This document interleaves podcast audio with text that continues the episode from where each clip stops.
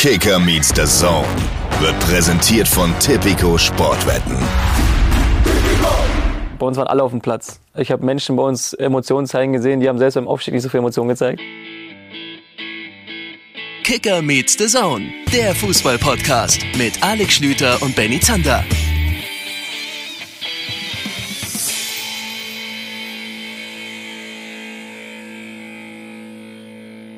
Es ist 2022.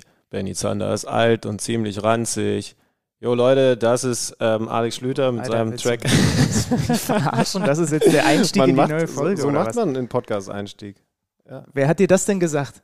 Ein, ein, cooler Berliner Typ.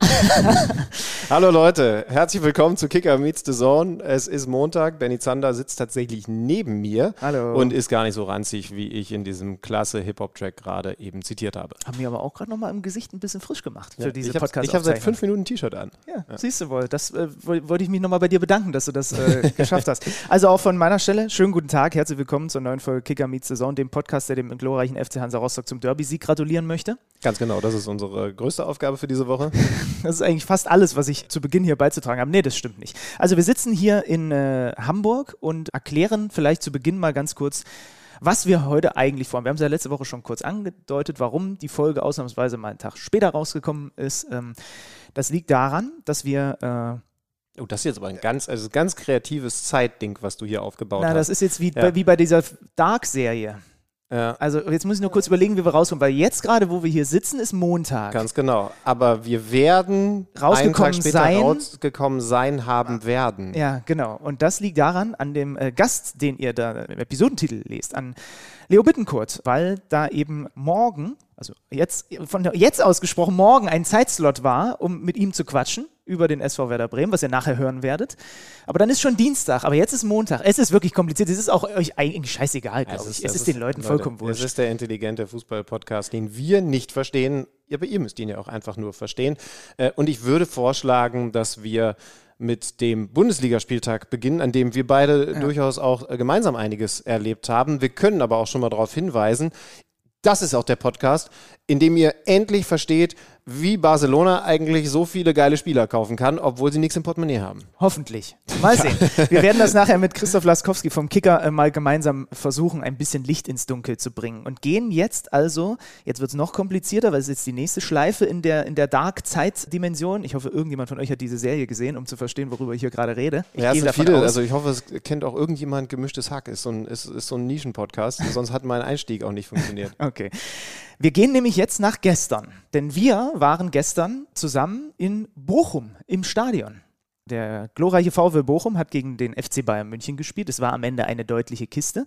Du kannst gleich vom sportlichen Aspekt mal sprechen. Ich möchte zu Beginn vom Anreiseaspekt sprechen. Denn ähm, für mich, ich bin aus Hamburg dahin gefahren mit dem Zug und abends sind wir dann ja zusammen wieder hierher zurück. Bin dann irgendwann in die Tram umgestiegen und habe, äh, ich habe es letzte Saison schon mal in Dortmund so schön gesagt, habe so richtig schön Bochumer Fanseele eingeatmet. Allein schon in der Tram auf dem Weg zum Stadion. Denn da waren die unterhaltsamsten Menschen, die du dir vorstellen kannst, unmittelbar um mich rum, alle im Bochum-Trikot und mit Bochum-Schal, dass ich irgendwann... Immer noch wahnsinnig beliebt, das, das, das bunte Faber-Trikot. Ja, ne? extrem. Ja. Gestern lief vor uns einer im Wahid Hashemian. Äh, Habe hab ich auch kurz gesehen. Teilweise kannten die sich gar nicht, aber natürlich, ne, du bist alles, alles Bochum-Fans, dann kommen die da ins Gespräch miteinander. Ich stand daneben, habe mir das angehört und dachte, verdammt nochmal, jeder von denen würde unseren Podcast deutlich unterhaltsamer machen als ich.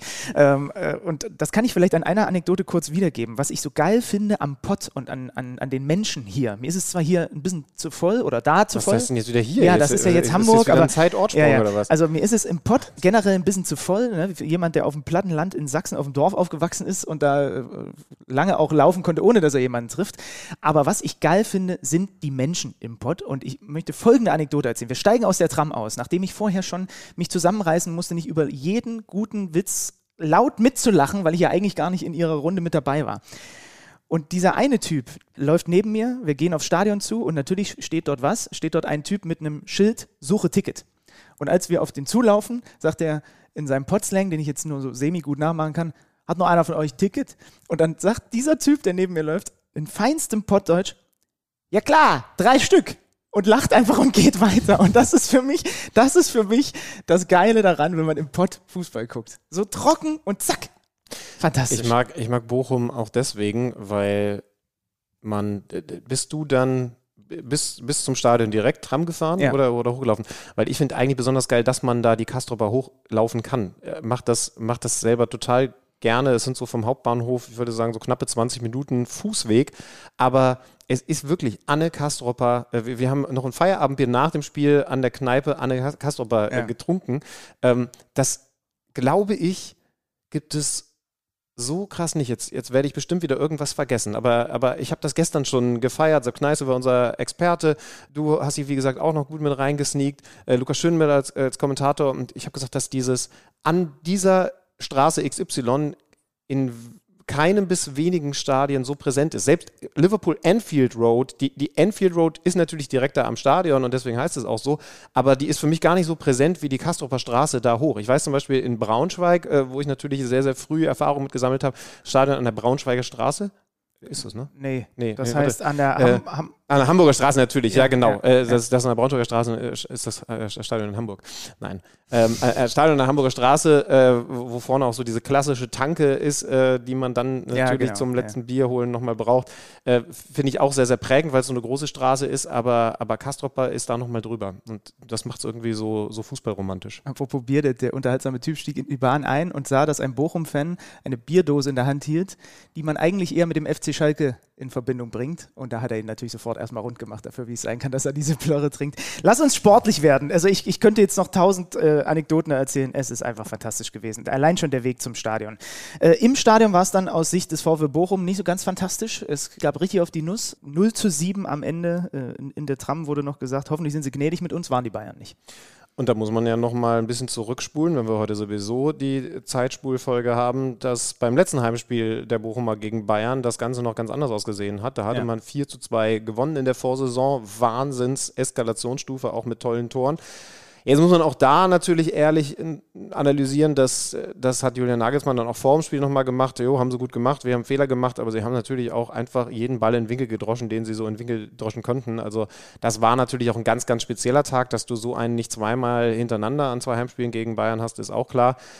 Es war ein Gegenteiltag und das wurde dann auch nach dem Spiel nochmal sehr deutlich, als Thomas Reis sehr klar war, als Simon Zoller sehr, sehr klar war.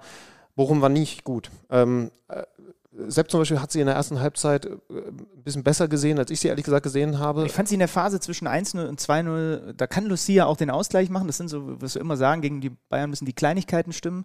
Sané mit der ganz frühen Führung. Und dann in dieser Phase danach, da fand ich sie eigentlich nicht schlecht. Wir haben ja bei Gegnern des FC Bayern München in den ersten beiden Spieltagen, hier wurde es natürlich besprochen, zwei unterschiedliche Varianten gesehen. Frankfurt war mutig und hat dafür richtig auf den Sack bekommen.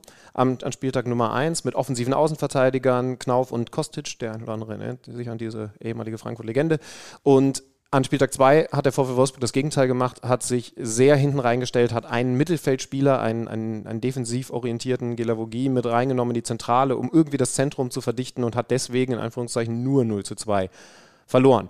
Jetzt hat Bochum wieder eher, obwohl ich es anders erwartet habe, die Variante Frankfurt gewählt und hat ähnlich sogar noch ein bisschen höher auf den Nuss bekommen. Ich finde das, was da an sich natürlich erst einmal lobenswert ist aus neutraler Sicht, dass sie frech sein wollten, dass sie mutig waren, dass sie auch bis auf Manuel Neuer vorne drauf angelaufen sind, dass das einfach nicht funktioniert hat, weil sie die Abstände überhaupt nicht hinbekommen haben. Und was macht die Bayern im Moment so brutal gut, dass sie das mit Abstand beste Team in den Zwischenräumen sind. Also zwischen der gegnerischen Kette, in, in, in dem Fall Viererkette, ja, ähm, und, und den, den Mittelfeldspielern. Es war so ein bisschen Lucia als, als Sechser und dann ähm, Förster, der reingerutscht Und ist und, Stöger, und Stöger so ein bisschen auf Achterposition, so, so, so habe ich zumindest gegen den Ball gesehen, sehr mannorientiert, aber ähm, da in diesen Zwischenräumen zwischen Mittelfeld und Abwehr, da tummeln sich die vier offensiven Bayern, diesmal auch ein bisschen anders aufgestellt mit anderem Personal, aber doch irgendwie wieder ähnlich gut. Und das haben sie einfach nicht in den Griff gekriegt. Äh, Wie gesagt, sehr mannorientiert, was die Bayern dann aber auch sofort beantwortet haben.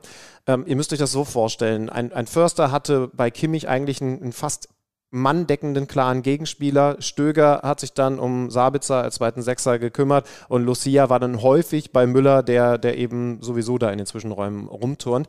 Und dann hat sich ein Kimmich zum Beispiel dann mehrfach im Aufbauspiel gesagt, okay, wenn die so mannorientiert sind, dann ziehe ich jetzt einfach vorne bis auf die gegnerische Abwehrkette. Und, und der Förster hat mehrfach dann gemerkt, shit, jetzt muss ich ja hier komplett mitgehen, weil wir ja so klar mannorientiert spielen wollen, anstatt ihn dann da vielleicht zu übergeben.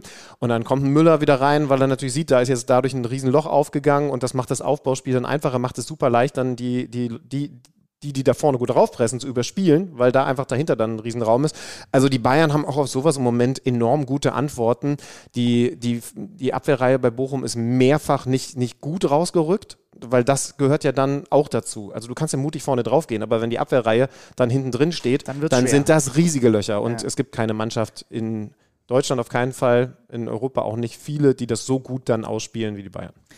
Dieser Konter zum 4-0 ist mir noch so in Erinnerung, weil ich mir da dachte, als Verteidigung, ja, du hast nur die Wahl zwischen Pest und Cholera in dem Moment. Wenn die so mit Tempo 3 auf 2 laufen, vorne nochmal kreuzen, alle laufen gefühlt 500 km/h schnell, alles passt ineinander am Ende. Äh, Manet mit dem Abschluss, also das ist so ein blitzsauberer Konter gewesen. Und ich saß dort auf der Tribüne und dachte mir, ja, fuck, also das ist so viel Qualität und so viel Tempo. Ja, wollen wir über, dieses, über diese Qualität äh, kurz noch reden, dass da eben kein Musiala, der bis ja. dahin beste Saisonspieler des FC Bayern dabei war, leicht verletzt. Ähm, und äh, auch ein Gnabry nur auf der Bank. Das heißt also Sané und Coman äh, in der Startaufstellung erstmalig. Die hatte ja in den ersten beiden Spieltagen exakt gleich ausgesehen. Delicht zum ersten Mal mit dabei, weil Davis sich verletzt hatte, darum Hernandez raus und da hört ihr schon, also da war ja viel Veränderung drin, du hast es ihnen aber überhaupt gar nicht ja. angemerkt und ja, das ja. ist dann das, das beeindruckende, fast schon beängstigende. Leroy Sané hat viel Lob bekommen, nach, also Recht, allein schon das Tor zum, zum 1-0 in der vierten, ne, der ganze Spielverlauf dann auch aus Bochumer Sicht, wie gesagt, du hast einmal die Möglichkeit mit Lucia vielleicht den Ausgleich zu machen, äh, dann äh, kriegst du stattdessen Delicht, wo wir erst alle noch dachten, der köpft sich das Ding an die eigene Hand, aber es war wohl doch die Hand von Gamboa, war schwer aufzulösen, macht das 2-0 kurz danach äh, beim 3-0 Gamboa will zum Keeper zurückköpfen, dann hast du nachher noch ein Eigentor und die Bayern haben aber halt auch bis zu diesem 7-0 von Gnabry, also da, da, war halt auch dann, der ist dann auch am Innenpfosten und drin, so, ne? das ist einfach so ein Tag, da kriegst du auf die Nuss, muss man sagen, was die Bochumer Fans da veranstaltet haben, auch nach dem 0-5, auch nach dem 0-6, à la Bonheur, wie das, das Stadion wurde immer lauter gefühlt bei jedem Gegentor. Ne? Und das fand ich schon beeindruckend. Natürlich für mich war es der erste Stadionpunkt in Bochum.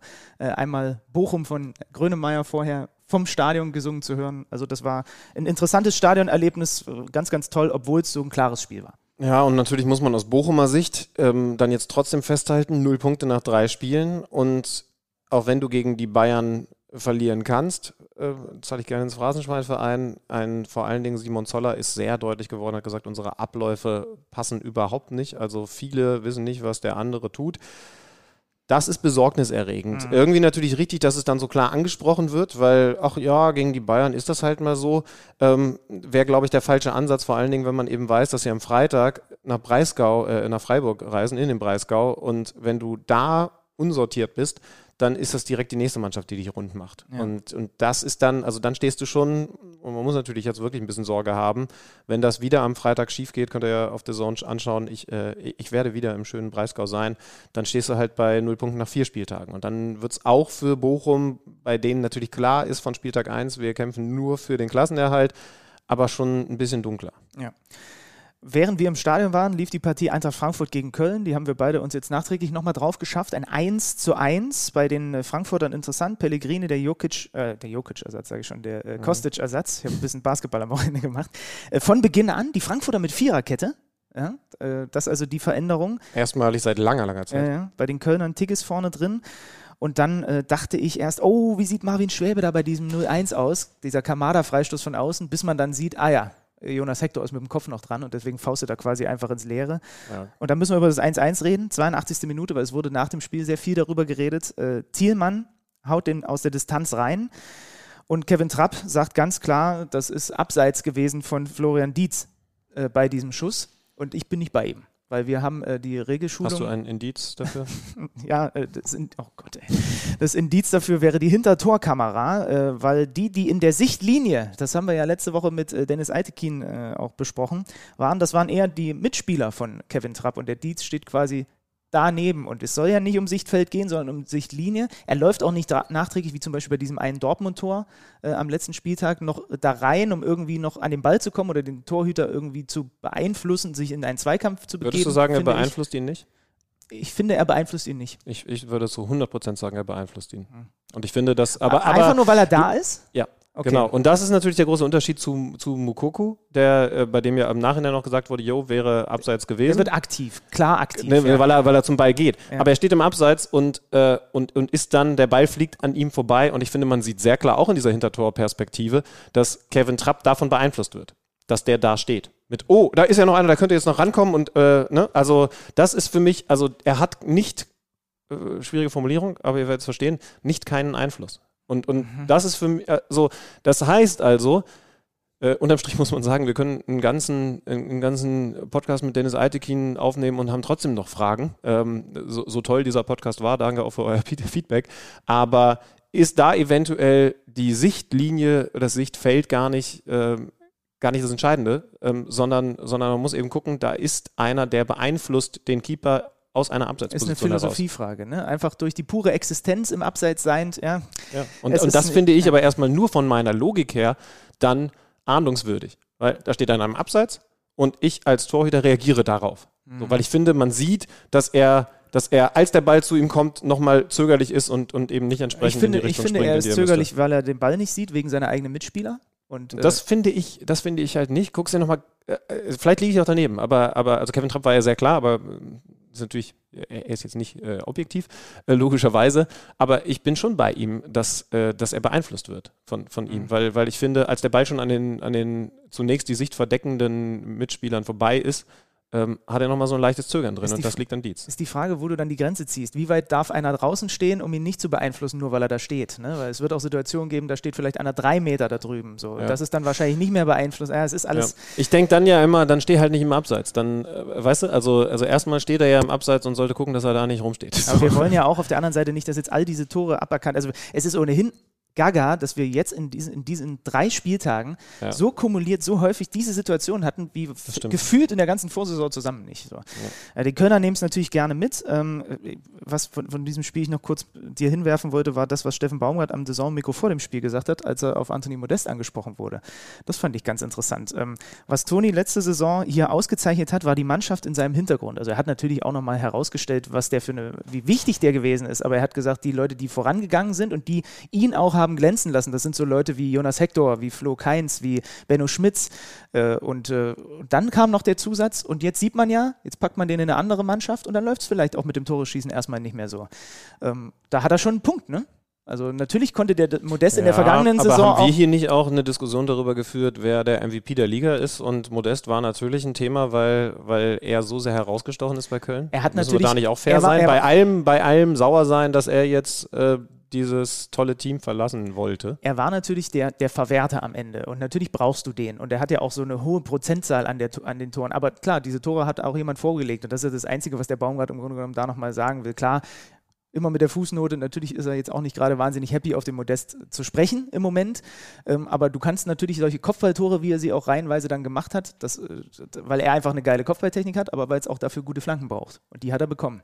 Aber dann würde ja bedeuten, also das würde ja bedeuten, wir gucken mal, was Modest jetzt bei Dortmund macht, ob der da jetzt auch trifft. Dann müssen wir aber auch genau hinschauen, was ein, ein Tickes, ein Dietz bei Köln Ja, machen, weil die Klar, müssten logisch. dann ja jetzt mit denselben Mitspielern auch funktionieren. Ne? Ja. Und er wollte Gut, es sie ja auch haben natürlich vielleicht reden, eine andere Abschlussqualität nochmal als Modest, das würde, glaube ich, auch Baumgart nicht bestreiten.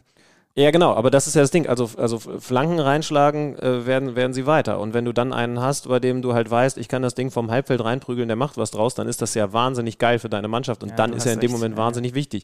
Ne, ich will mich jetzt nicht klar auf die Seite Modest äh, schlagen, aber ich finde, man sollte seinen Anteil dann natürlich auch nicht zu klein reden. Also bei so einer Mannschaft, die so klar den Spielstil auf dich ausrichtet, kann man auch erstmal sagen, was muss das für ein krasser Typ sein, dass eine Mannschaft sagt, wir, wir spielen das haben sie nicht einfach so gemacht, sondern sie haben wegen ihm die meisten Flanken in der Liga geschlagen. Ja, wenn ja, da, wenn ja, da vorne Mario Götze drin gewesen wäre, dann hätten sie es anders gespielt.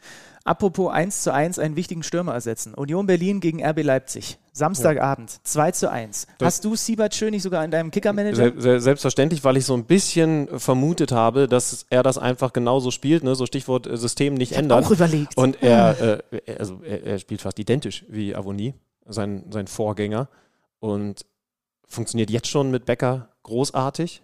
Ähm, zwei Tore nach, nach ganz, ganz ähnlichem Muster umschalten, nachdem man hinten kompakt drin gestanden hat, vor allen Dingen über die beiden und dann schnell, aber eben so vor allen Dingen auch geradlinig und kompromisslos.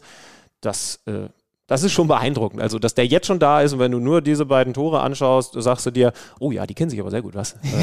die spielen doch schon zehn Jahre zusammen. Ich möchte bei dem 1 noch den Pre-Assist von Yannick Haberer hervorheben, weil der spielt von halb links äh, nochmal in den halb rechts offenen Raum so diesen Ball auf Becker. Und damit verlagert er nochmal im vollen Tempo quasi das Spiel in eine andere Schiene und das im, im Endeffekt bricht den Leipzigern dann komplett das Genick. Die sind auch nicht gut sortiert. Das war übrigens auch der Pass von, von Koman bei Exakt, dem, bei dem genau. Kontertor der Bayern. Also wenn ihr euch das nochmal anguckt, äh, Chapeau, Yannick Haberer müsste es gewesen sein, der den da so äh, überhaupt erst äh, einleitet. Bei den Leipzigern wieder Schlager komplett auf der Bank, Forsberg, da hat sich jetzt der Berater zu Wort gemeldet, äh, nur eingewechselt, Silva nur eingewechselt. Ähm, und wir müssen natürlich auch da noch über unseren äh, Podcast-Gast der letzten Folge sprechen, über Dennis Altekin. Es gab eine strittige Szene. Werner geht im Strafraum zu Boden, getroffen von Trimmel. Ähm, mhm. Das hat der selber beim Stand auch, von 0-0, glaube ja, ich. Ne? Ja, das hat er selber auch nach dem Spiel zugegeben. Ähm, und äh, Dennis Altekin sagt äh, quasi, ja, der ist aber vorher schon quasi auf dem Weg nach unten. Ich habe es mir jetzt, wir haben uns, uns vorhin gemeinsam nochmal angeguckt. Das liegt aber auch daran, dass Trimmel da auch noch oben mit beiden Händen arbeitet und Armen. Und das in Kombination mit, er tritt ihn dann unten so, am, an, äh, so zwischen Wade und Knöchel, ist dann schon eher mehr Elver als kein Elver. Ähm, ja, ja, genau, so, so würde ich es auch beurteilen. Also ist natürlich auch wieder eine Szene, wenn du die Zeitlupe anschaust und diesen Knöcheltreffer so klar sehen kannst, sagst du, ey, wie kann man denn das nicht geben? Das Argument von, von Dennis Eitekin verstehe ich schon, aber ich, ich finde auch, es ist einfach, ähm, es ist ein zu klarer Kontakt unten, als dass man jetzt sagen mhm. könnte, naja, er wäre sowieso auf, auf, auf dem Kinn gelandet. Ähm, so ist übrigens super interessant. Äh, wir äh, da springen wir jetzt noch nicht hin, aber wir reden äh, nachher auch noch über Mainz-Augsburg. Ähm, da holt Johnny Burkhardt einen Elfmeter raus. Den könnt ihr euch auch nochmal anschauen. Ihr habt noch eine Menge zu gucken, Leute. Meine Güte. Wir haben doch alles gesehen. Äh, und das ist eigentlich ein ganz klassischer Fußweger. Ähm, Ende, des, Ende der Partie. Und man würde sagen, ja, ist auch schön, gibt es mal Elfmeter, muss der VR nicht lange hinschauen. Wenn man jetzt aber überlegt, dass ja eigentlich die Regelgrundlage besagt, der Kontakt muss ursächlich für den Fall sein, dann ist das erstmal da nicht eingetreten. Ähm, denn, denn man sieht in der Slow-Mo ganz klar, er wird gefegt, steht dann, Ach stimmt, tritt nochmal auf noch ja, und dann ja, fällt er hin, weil ja, er merkt, da war ja ein Kontakt. Ne? Obwohl man trotzdem eigentlich sagen würde, ja, ist eine ganz klare Sache, da braucht man sich jetzt nicht viel beschweren. Aber da sieht das, also im Endeffekt nehme ich das Beispiel jetzt nur, weil man dadurch sieht, wie kompliziert das halt auch sein kann für, für Schiedsrichtergespanne, da dann die richtige Entscheidung zu treffen. Weil natürlich hätte jeder gesagt, also wenn er den Elfmeter nicht gibt, äh, mit, mit der Begründung, die ich jetzt genannt habe, dann wäre das natürlich auch ein Skandal gewesen. Aber, aber im Endeffekt hättest du es auf, auf Basis ja. der Regeln dann so vertreten können. Kommen wir galoppieren noch ein bisschen durch den restlichen Samstag. Freiburg gewinnt 1-0 in Stuttgart, weil Marc Flecken mit einigen starken Paraden äh, das 1-1 verhindert. So kann man dieses Spiel, glaube ich, äh, ganz gut zusammenfassen. Ähm, dann hatten wir die Partie zwischen, ähm, was haben wir denn noch? Gladbach, nee, das war am Freitagabend schon, aber wir hatten hier noch Wolfsburg-Schalke 0 0. Ähm, Hast du dir da noch irgendwas notiert? Ich, äh, klar, mir bleibt natürlich hängen Nico Kovac mit dieser Aussage in Richtung Max Kruse vor dem Spiel. Also es gibt diverse Spieler, die ein bisschen häufiger auf dem Trainingsplatz anzutreffen sind. Auch interessant, sowas öffentlich so zu machen. Ja, kann man jetzt hinterfragen, warum er das macht. Ähm, also offensichtlich will er ihn da auch ein bisschen kitzeln. Die Frage ist, äh, wie reagiert ein Max Kruse, wenn man ihn kitzelt? Ich würde mich nicht trauen, aber ähm, äh, das bleibt auf jeden Fall das Thema Nummer eins beim VfL Wolfsburg.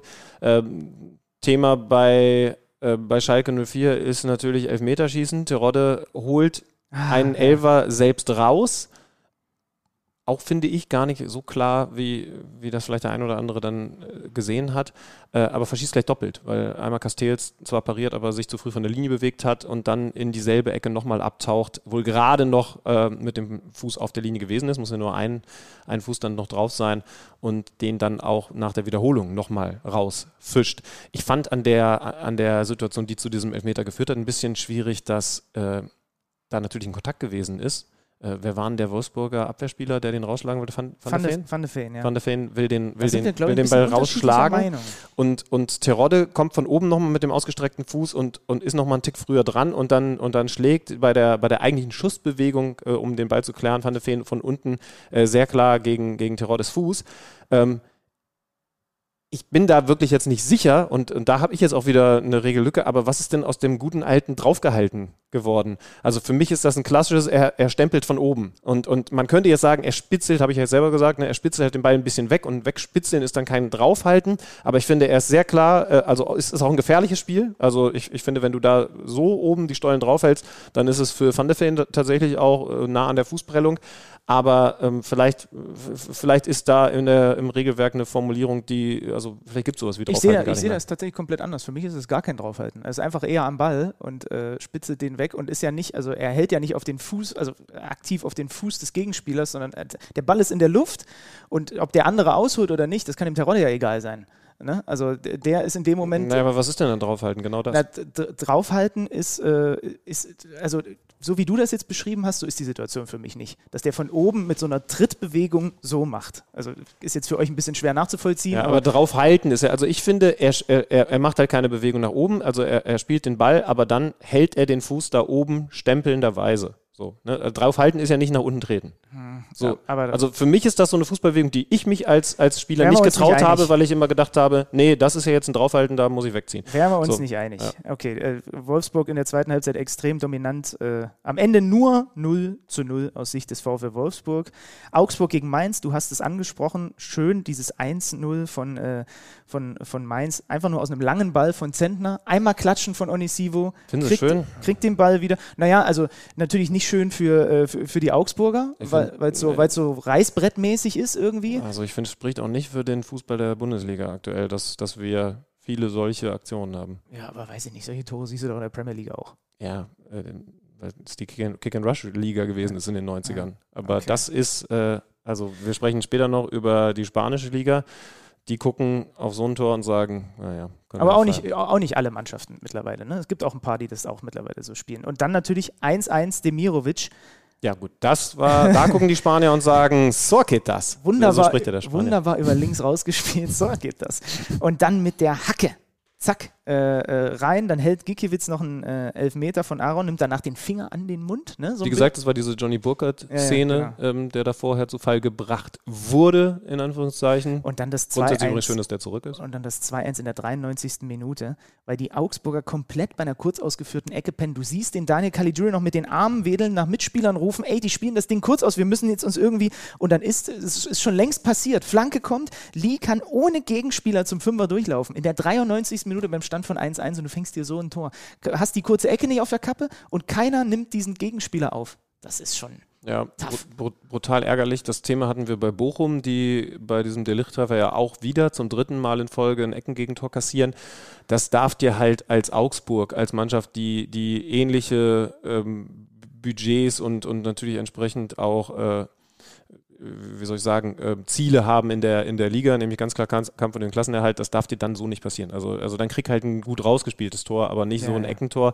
Auch da wurde übrigens ein bisschen diskutiert, äh, ist der Ball schon am Ruhen gewesen, als diese Ecke kurz ausgeführt wurde schwer zu entscheiden. Tendenziell war der Ball noch im Rollen, aber da ist eben einfach nur wichtig zu sagen, dass der VR nicht eingreifen darf, bei so einer eigentlich nicht spielentscheidenden Szene, weil da draußen Ecke, weil ansonsten würde er das alles immer kontrollieren. Da wird es einfach zu viel. Dass daraus dann doch ein Tor und das spielentscheidende Ding passiert, das, äh, das ist natürlich dann unglücklich, aber ähm, wie gesagt, da sagt die Regel kein Eingriffsmoment für ein VR.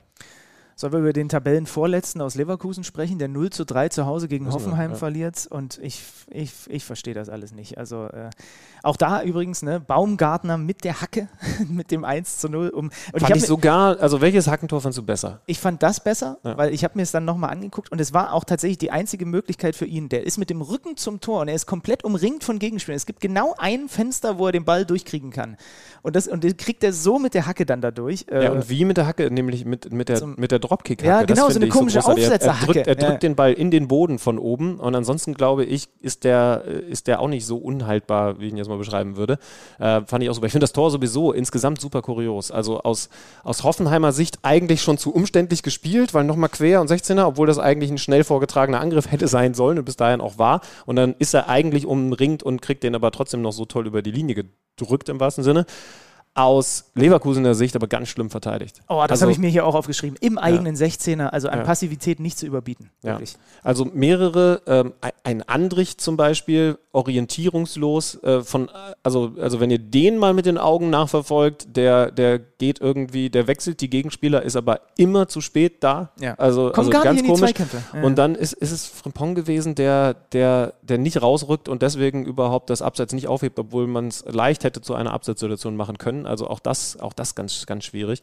Ähm, beschreibend für das, was Leverkusen im Moment passiert. Alles irgendwie trantütig, zu spät dran, ähm, nicht, nicht dieses auf den Zehenspitzen sein, immer da sein und schneller am zweiten Ball sein wollen als der Gegner und so. Und das Schlimme ist natürlich, das ist ja eigentlich eine Mannschaft, die, die, die begeistern kann. Ne? Also wenn es bei denen gut läuft und ich hatte jetzt gesagt, wahrscheinlich haben wir sogar äh, in, der, in der Prognose hier für die Saison gesagt, ich hätte mich jetzt auch nicht gewundert, wenn die die ersten Spiele nach dem Auftakt gegen Dortmund, wenn das anders gelaufen wäre, irgendwie durchgeflügt wären und so sechs, sieben, acht Spiele und wir hätten dieses Spiel hier schnell äh, besprochen mit, ja, Leverkusen feiert den nächsten Sieg, mal wieder mit den schnellen Außen, das macht schon Spaß, denen zuzugucken. Klares 3 zu 0 für Leverkusen gegen Hoffenheim, die haben noch Sorgen, gucken wir weiter drauf. So, hätte halt, äh, äh, hätte ich mir besser vorstellen können, als dass Hoffenheim dieses Spiel 3 zu 0 gewinnt. Wir über die großen Sorgen äh, beim Team von Seoane reden müssen und stattdessen sagen können, dass zum Beispiel ein Ritter ein überragendes Spiel macht mit natürlich einem ganz tollen individuellen Ding äh, zum 3 zu 0. Leverkusen verliert erstmals, seit sie in der Bundesliga sind, vier Pflichtspiele zum Saisonstart, denn den Pokal müssen wir auch noch mit dazu zählen. Also im Moment ist es, kann man schon sagen, ne, das Sorgenkind der Ja. Liga. Zwei symptomatische Szenen. Die eine hast du angesprochen, wie sie das 0-1 verteidigen und die zweite ist, wie Asmun das Schicktor verhindert. Und das fasst im Grunde genommen den Saisonstart von Bayer Leverkusen extrem zusammen. Ähm, und dann haben wir natürlich am Samstag noch das Spiel Dortmund gegen Bremen gehabt, wo wir auch gleich äh, äh, Leo Bittenkurt zuhören werden. Das war der, der emotionale Ausreißer nach oben, würde ich sagen, an diesem Spieltag. Und dann haben wir am Freitag noch Gladbach gegen Hertha äh, gehabt. Ein Spiel, wo mir aufgefallen ist, okay, interessant, dieser Luke Bacchio und dieser Ejuke da vorne mit dem äh, Kanga, die haben echt viel Wirbel gemacht und waren ganz schwer zu greifen für die Gladbacher, die am Ende aber trotzdem Player Elfmeter-Tor das Spiel gewinnen. Ja, und sogar noch einen eigenen Elfmeter verschießen. Ja. Äh, Jonas Hofmann. Äh, guter Start dadurch für, für die Borussia. Stehen jetzt bei, bei sieben Punkten. Das war ja so auch nicht zu erwarten, denn, denn Gladbach, das weiß ich noch, äh, war bei uns beiden so eine Mannschaft, die wir schwer einschätzen konnten nach der enttäuschenden Vorsaison und jetzt neuer Trainer. Aber, aber da, also ich glaube, jetzt ist das Arbeiten erstmal angenehm für Daniel Farke mit, mit Da ungeschlagen nach drei. Spieltagen. Ja, Ja, ja. Äh, Und dass sie das Potenzial haben, das, das war ja auch klar. Nur wir haben eben auch gesehen, dass es eine Mannschaft ist, die Potenzial auch mal nicht abrufen kann. Und zwar nicht über zwei, drei Spiele, sondern sogar über eine größere Phase der Saison. Und, und was heißt das jetzt, was du da angedeutet hast über die Hertha, dass sie in Ansätzen doch zeigen, dass das keine miese Saison werden muss, aber halt dann doch jetzt wieder ja, nach unten schauen müssen? Ja, so könnte man es zusammenfassen. Also ich war auf jeden Fall natürlich auf diese ganze, wie läuft das eigentlich bei der Hertha offensiv, war ich gespannt. So. Und mit Luke Bacchio, wenn der natürlich wieder seinen fünften, sechsten Gang findet, und das hat er in diesem Spiel mehrfach, so dann müssen sie in Anführungsstrichen einfach nur die Tore machen. Aber auch dieser Ejuke, da konnte ich natürlich überhaupt nichts zu sagen, als er jetzt neu in die Liga gekommen ist. Aber das ist schon eine schwer zu greifende Flügelzange, ähm, die sie da haben, mit hoher individueller Qualität, mit viel Tempo. Ähm, ich glaube, darauf kann man äh, aufbauen, auch wenn es jetzt erstmal nur dieser eine Punkt nach drei Spielen ist. Ja, das 1-1 gegen Frankfurt hat ihn den gebracht. Aber, aber heißt, das ist ja so die, diese ewige Suche nach dem Gesicht der Hertaner gewesen. Die alte Dame mit solchen Leuten über die Flügel könnte jetzt wieder was Erkennbares sein. Ja, wirkt zumindest so. Also da, da, es scheint sich langsam ein Gesicht herauszukristallisieren. So kann man es, glaube ich, zusammenfassen. Und wenn das nicht zufältig ist bei der alten Dame, dann ist Ansonsten doch schön. einschmieren. Immer einschmieren, das hilft. Äh, ja, und dann Dortmund gegen Bremen. Ja. 2 zu 3. Und wie? Also ich kann jetzt verstehen, warum die Bremer schon vergangene Woche gesagt haben, wir haben erst Dienstag Zeit für euch. da haben offensichtlich zwei, drei Verantwortliche gespürt, das wird aufregend am Wochenende. Da brauchen wir einen Tag mehr Verschnaufspause. Umso mehr freuen wir uns aber jetzt, dass wir über dieses Spiel reden können. Mit Leonardo Bittencourt. Jetzt geht's wieder in die Zeitmaschine. Das Problem ist, in dieser Zeitmaschine ist auch die Deutsche Bahn. Das heißt also, wir müssen jetzt einfach alle hoffen, dass wir jetzt, wenn wir ein paar Sekunden vorspulen, in Bremen angekommen Die sind. Deutsche Bahn ist doch die Zeitmaschine. Ja, richtig.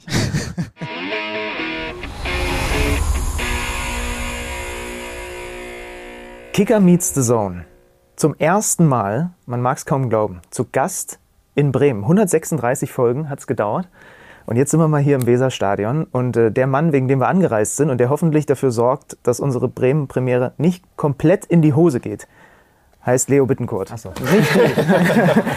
Leo, schön, dass wir da sein dürfen und schön, dass du da bist. Ja, danke, danke für die Einladung. Also wir, äh, wir freuen uns und äh, wollen mit dir natürlich auch noch mal so ein bisschen zurückblicken dann äh, in diesem Gespräch auf eure verrückte Aufstiegssaison. Da gibt es ja gerade eine Doku, die man auf der Zone sehen kann.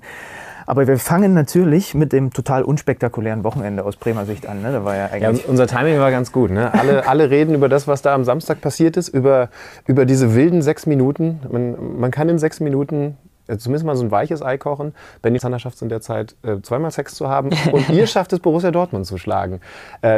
Was war das für ein verrückter Samstag mit dieser wahnsinnigen Schlussphase? Ich glaube, selbst heute können wir das gar nicht so richtig begreifen. Ähm, es ging, es war wie ein Film. Also klar, du machst ein Riesenspiel äh, über 80 Minuten, 85 Minuten und liegst aber 2-0 hinten in Dortmund und denkst dir so, gehst gleich raus zu den Interviews und sagst dir, ja, geil, Aufsteiger, super Spiel gemacht, null Punkte geholt. Am Montag oder Sonntag redet keiner mehr drüber, weil es normal ist. Dann machst du einen Anschlusstreffer und denkst, okay, komm, ja, hätten wir uns verdient, ein Tor heute zu schießen, weil es war ja doch echt in Ordnung. Machst dann das 2-2 und dann denkst du dir, ey, wir haben so Glück schon wieder 2-2. dass wir heute noch zurückkommen. Draußen einige schon so Schluss, einige drauf, einige, ja, bloß keins mehr kassieren. Und dann kriegst du nochmal die Möglichkeit, du machst das 3-2 und dann war, also ich glaube, also bei uns waren alle auf dem Platz. Ich habe Menschen bei uns Emotionen zeigen gesehen, die haben selbst beim Aufstieg nicht so viel Emotionen gezeigt. und deswegen, das war echt verrückt. Also ich habe mir das dann auch nochmal angeschaut, diese sechs Minuten. Ich hatte es auch gar nicht so wahrgenommen da unten. Das war einfach so unreal. Ja, du, du, du warst ja schon draußen auf der Bank, hast da natürlich äh, auch noch eine ganze Menge Spektakel und offensichtlich Emotionen erlebt. Ich habe mich wirklich auch gefragt, wa, was, was passiert bei diesem Rhythmus? Wenn es dann 2-2 steht, dann gibt es ja tatsächlich zwei Varianten. Als Aufsteiger zu sagen, so, und jetzt alles hinten dicht.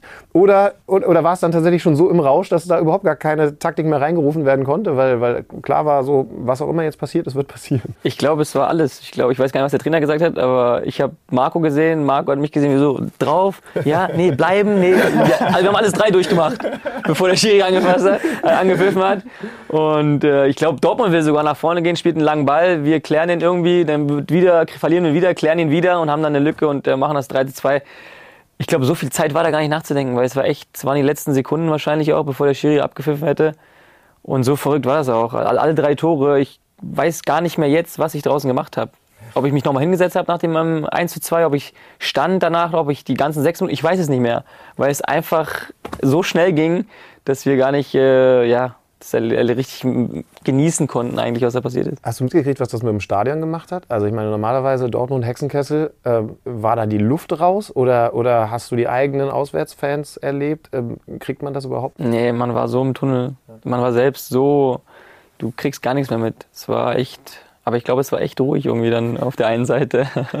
Äh, kann ich jetzt fürs kommende Wochenende äh, auf Tor Bremen 95. Minute immer setzen? Also Also wenn der? Berkey da auf dem Platz steht, dann kann das schon mal passieren. Dann könnte es, der Tipp wird auf jeden Fall, also die Quote wird nicht so hoch sein, glaube ich, wenn der Berkey eingewechselt wird oder von Beginn an spielt und er noch da auf dem Platz steht, dass der nochmal in der 95. trifft. Äh, ihr habt ja eigentlich ein, ein gutes Spiel gemacht und äh, was ich mich gefragt habe, hast du auf dem Platz gemerkt, dass die Dortmunder eigentlich selber gar nicht so genau wissen, warum sie gerade 2-0 führen? Weil das waren ja eigentlich ihre beiden Chancen, die sie da verwandelt haben, oder? Es war schon zu Beginn relativ klar, dass die Bremer nicht, äh, die Bremer, die, die Dortmunder nicht ganz klar gekommen sind mit uns. Äh, das hat man auch gemerkt, weil die dann auch angefangen haben, ab der 30. Minute, glaube ich, hinten nicht mehr rauszuspielen, sondern probiert dann über die zweiten Bälle zu kommen. Und das war so ein Zeichen für uns, ey, wir haben, wir haben die im Griff, weil äh, die wissen nicht mehr, wie sie hinten rausspielen sollen. Der Plan geht gerade voll auf. Ähm, und kriegst dann aber in der 46. glaube ich das 1 zu 0 und gehst dann in die Halbzeit. Da war auch kurz Stunk in der Halbzeit, das wurde auch laut. Äh, bei uns in den Spielern ähm, musste der Trainer auch kurz äh, uns beruhigen, weil wir halt, ja, so ein Tor darfst du einfach nicht kassieren, wenn du so ein gutes Spiel machst oder so eine gute erste Halbzeit machst.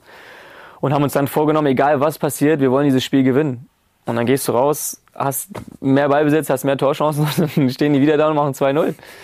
Und äh, ja, aber dass es dann halt noch so kommt, das war natürlich krass. Aber es ist doch schon bemerkenswert, dass du das jetzt auch so sagst. Ihr seid ein Aufsteiger und ihr spielt da in Dortmund und ihr merkt, die kommen mit uns nicht zurecht und wir wollen dieses Spiel gewinnen. Also das sagt ja, finde ich, auch erstmal ein bisschen was darüber aus, wie ihr vorbereitet wurdet, wie ihr die analysiert habt, wie ihr sie bespielt habt, aber auch was was so ein bisschen euer Selbstverständnis in dieser Saison ist. Ne? Also das ist nicht nur als Aufsteiger und dann irgendwie, Hauptsache irgendwie wird schon gut gehen, sondern... Nee, wir haben natürlich in der zweiten Liga haben wir uns das ein Stück weit auch erarbeitet. Wir sind enger zusammengerutscht, ähm, haben viel durchgemacht und wir kennen uns mittlerweile auf dem Platz. Wir hatten eine Vorbereitung, wir haben die Neuzugänge, die dazugekommen sind, haben es schnell kapiert, was wir spielen wollen, wie wir spielen wollen.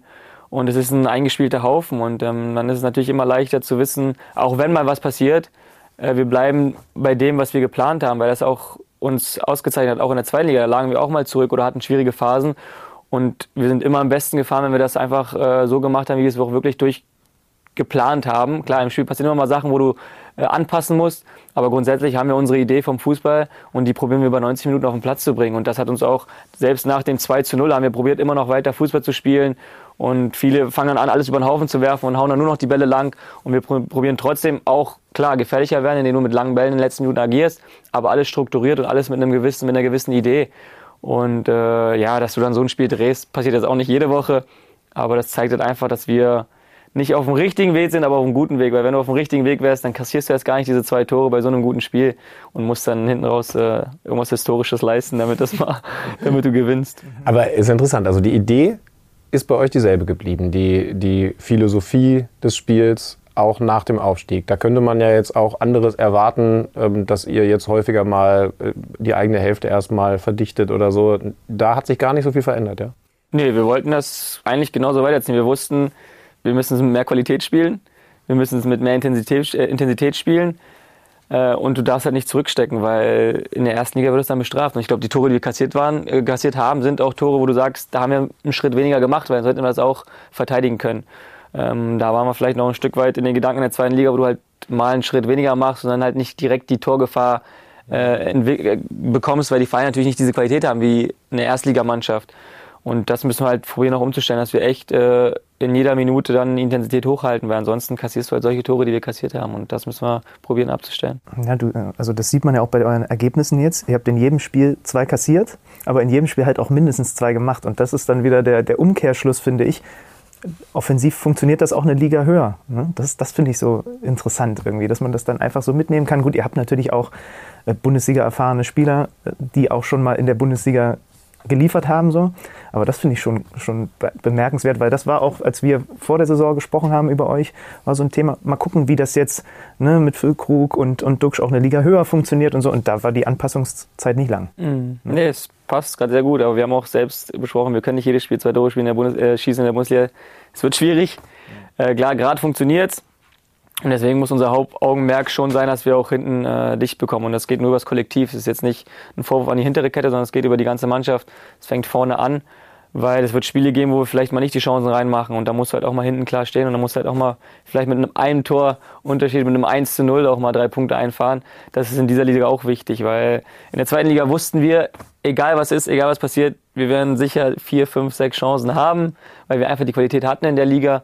Aber in dieser Liga ist es dann doch schwieriger, sich so viele Chancen herauszuspielen. Ich spreche jetzt gerade nicht, was ich sage, weil wir drei Spiele echt viele Chancen auch hatten. Äh, aber es werden auch sicher auch Spiele kommen, wo wir halt nicht so viele Chancen haben werden. Wollen wir den Film mal kurz ein bisschen zurückspulen äh, zu der Phase, als ihr gerade aus dieser Liga, in der ihr jetzt wieder seid, rausgegangen seid, nämlich abgestiegen seid. Äh, da beginnt ja auch die Doku. Ähm, vielleicht erstmal persönlich. War, war für dich immer klar, dass du bei der Mannschaft bleiben wirst, also auch mit runtergehen wirst in die zweite Liga? Oder gab es Gedanken, äh, vielleicht doch erstklassig zu bleiben und den Verein zu wechseln? Nein, also der Gedanke war nicht da. Ähm, für mich war es eigentlich klar, dass ich, wenn was kommt, was mich reizt, dass ich das machen werde, weil ich mich jetzt nicht in der zweiten Liga gesehen habe. Ähm, habe es dann auch offen kommuniziert. Hätte ich mich nicht am Knie verletzt, hätte ich wahrscheinlich auch äh, einen neuen Verein gefunden. Ist dann nicht so passiert. Und äh, ab dem Tag an, wo ich wusste, okay, ich bin jetzt raus und ich werde so lange raus sein, bis das Transferfenster auch zu ist und keiner wird einen Spieler verpflichten, der eine Knieverletzung hat, war das für mich ab dem Tag dann okay, klar, okay, dann, dann werde ich jetzt auch hier bleiben und dann werde ich das auch durchziehen. Und äh, ja, aber vorher, ähm, es wäre gelogen zu sagen, ja, ich wollte unbedingt äh, wieder mit hoch mit Werder, weil ich glaube, wenn ein Angebot gekommen wäre und ich fit gewesen wäre, dann hätte ich auch äh, den Verein gewechselt. Ja, das war ja auch eine besondere Situation. Also sieht man auch in der Doku ganz, ganz viel, dass das ist ehrlich gesagt auch was, was ich so ein bisschen unterschätzt habe, dass, dass das finanziell natürlich was mit einer Mannschaft macht, mit einem Verein macht, auch dann noch in dieser Pandemiephase, das ist schon klar. Aber man hat mehrere Aussagen ähm, auch von den Offiziellen gehört, in denen eben klar war, im Grunde stand mindestens mal die Hälfte von euch so gefühlt auf der Transferliste. Und, und äh, auch du hättest wahrscheinlich äh, keinen Riegel vorgeschoben bekommen, weil man das Geld gut hätte gebrauchen können, beziehungsweise dich von der Gehaltsliste zu bekommen, durchaus natürlich auch was Positives gehabt hätte. Wie war da das Gefühl in der Mannschaft, wenn du neben einem sitzt in der Kabine und es kann halt sein, vielleicht bist du nächste Woche nicht mehr hier oder ich? Also ist doch erstmal schwer, in so eine Saison reinzugehen. Total, die Vorbereitung war komplett schwer, weil wir nicht wussten, wer ist am Ende überhaupt noch da. Wenn wir sehen, wenn wir die ersten zwei Spiele äh, oder die ersten, zwei, nee, die ersten drei, vier Spiele sogar äh, auf dem Platz standen, die waren teilweise vier, fünf Spieler gar nicht mehr da. Mhm. Ähm, und das war, ging über die ganze Vorbereitung, ging das so. Es wurde, was ich gut fand, der Verein hat es offen kommuniziert, auch mit den Jungs, pass auf, Jungs, ihr seid diejenigen, wenn was kommt und es passt für beide Seiten, dann ist es auch okay für uns, weil wir müssen eine gewisse Bilanz auch erzielen dieses Jahr. Ähm, und so sind wir halt jede Woche hier reingekommen und wussten nicht, ist es der letzte Tag oder nicht. Und jeder hatte so seine, seine Baustellen, seine Sachen, die er klären musste. Und am Ende ist dann aber eine Mannschaft geblieben, die auf jeden Fall das Zeug hatte, wieder aufzusteigen. Ähm, wenn drumherum auch alles ruhiger geblieben wäre, hätten wir wahrscheinlich auch eine bessere Hinrunde gespielt. Aber es sind halt viele Sachen passiert, auch mit diesen Sachen mit äh, äh, wer geht, wer kommt, wie sieht die Mannschaft aus. Dann auch natürlich auch, dass mit Markus Anfang auch passiert ist. War immer wieder ein bisschen Unruhe im Verein. Aber die Mannschaft, die eigentlich da war, oder zumindest 13, 14 Spieler, die, die auch die gewisse Erfahrung haben, die haben schon die Qualität gehabt aufzusteigen und deswegen haben wir es am Ende auch geschafft. Ich habe mich gefragt beim, beim Schauen der Doku, es gibt da so eine Szene, da äh, spricht Frank Baumann mit Trainer und Clemens Fritz über einen möglichen Abgang von Ömer Toprak und sagt dann den Satz, weil natürlich das beim Trainer nicht so gut ankommt, äh, und sagt den Satz, du, wenn wir den Ömer jetzt verkaufen und wir verlieren die nächsten zwei Spiele, dann bin ich weg.